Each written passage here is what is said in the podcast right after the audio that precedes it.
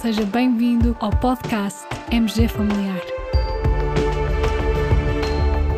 Um podcast sobre temas pertinentes que nos fazem refletir e frequentemente com implicações para a prática clínica. E damos as boas-vindas ao nosso anfitrião, professor Carlos Martins.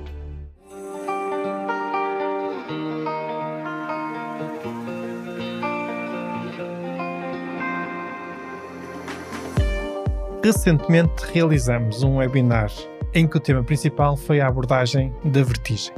Foi um webinar muito interessante que suscitou muito interesse por parte dos colegas, muitas dúvidas, muitos comentários.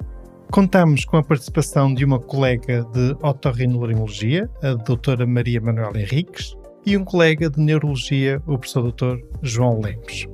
E a dada altura, dizia-nos o colega de neurologia que, perante um doente com vertigem, existem quatro patologias que são as mais prevalentes e que devemos, desde logo, pensar. Vamos ouvir. Mais do que é o periférico ou é o central, há aquelas quatro entidades. São só quatro: nevrite vestibular, AVC, VPPB e migrante vestibular, as mais prevalentes. E portanto, antes de complicar, já é muito bom para quem não está familiarizado com isto, que consiga no fim do dia, que era espetacular, dizer que o doente tem uma destas. São estas quatro. E, portanto, é mais importante tentar enquadrá-lo numa destas quatro do que o periférico e o central, porque isso não nos ajuda a tratar o doente. Ajuda-nos, efetivamente, se conseguimos catalogar numa destas quatro, sendo que duas delas são caracteristicamente recorrentes. Portanto, acontecem ou já aconteceram mais que uma vez. E o último comentário era em relação, então, mas e tontura e a diferença entre tontura e vertigem e esqueçam, esqueçam. É subjetivo. Não é isso que faz a diferença no fim do dia. Um doente pode ter uma VPPB e dizer que tem um desequilíbrio vago, e há outro doente com VPPB que pode dizer que vê andar à roda. Essas palavras todas só devem fazer com que no fim do dia, à mínima suspeita, este doente precisa de um exame vestibular. Ponto.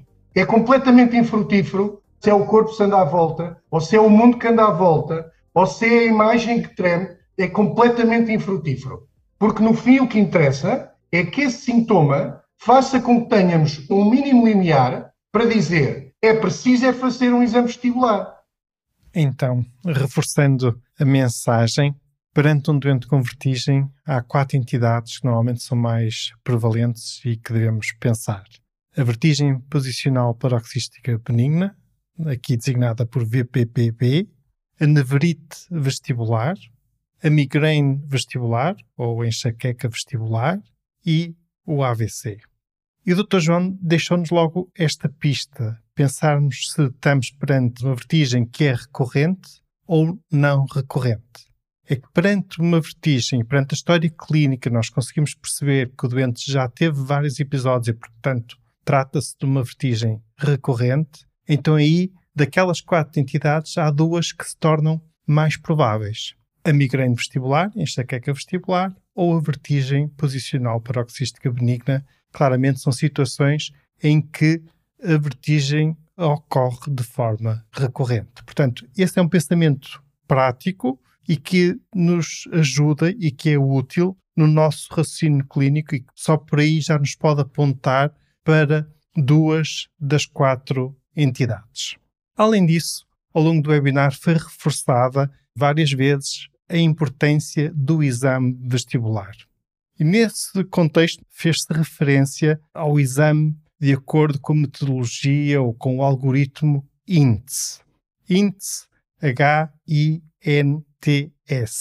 em que desta sigla, HI significa Head Impulse, ou impulso fálico, N significa nistagmo e TS, o Test of Skew.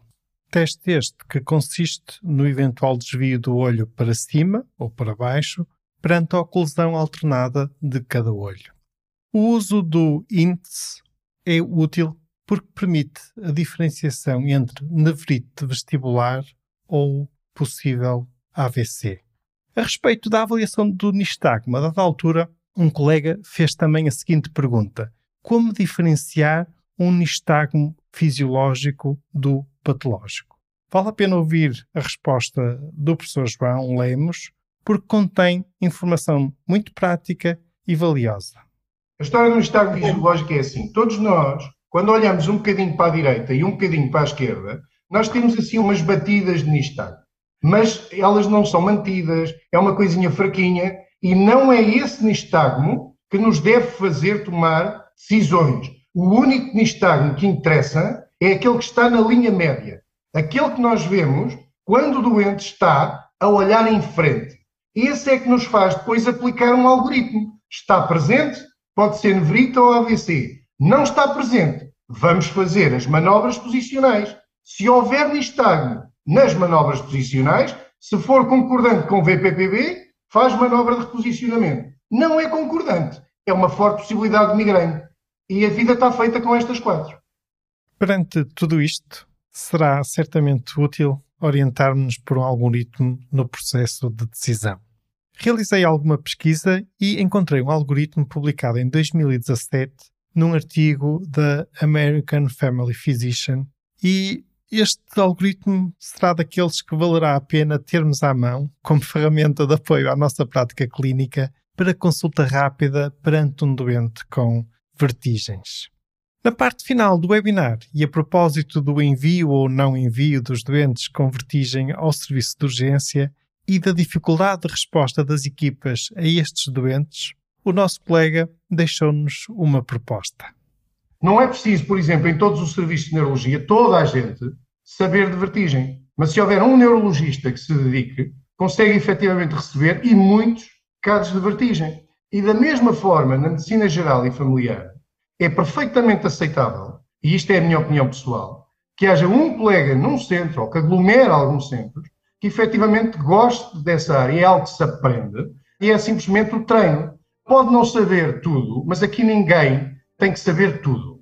Aqui o que tem que ser pensado é que é das patologias mais prevalentes na medicina. Quando há uma patologia tão prevalente, ter um expert não chega.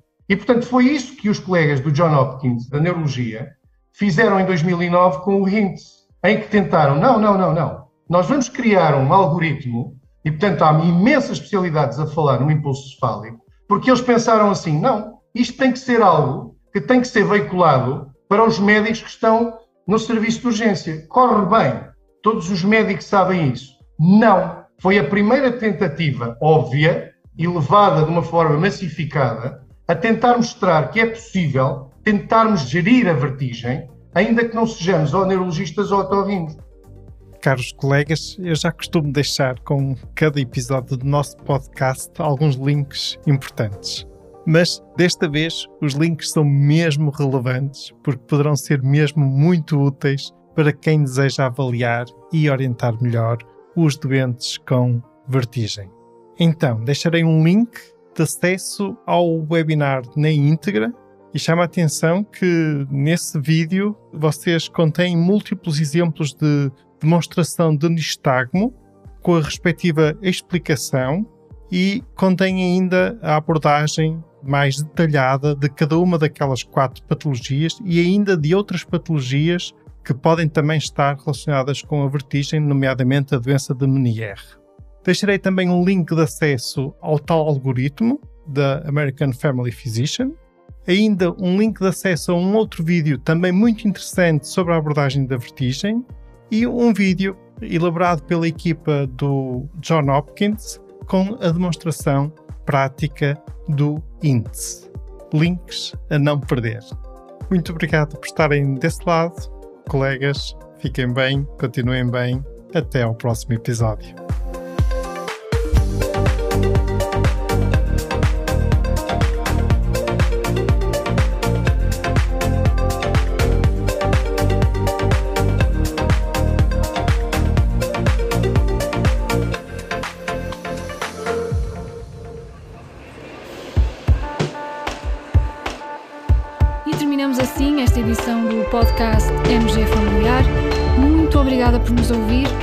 Desejar completar a sua leitura, muitos dos conteúdos abordados neste podcast estão disponíveis em www.mgfamiliar.net. Até ao próximo episódio.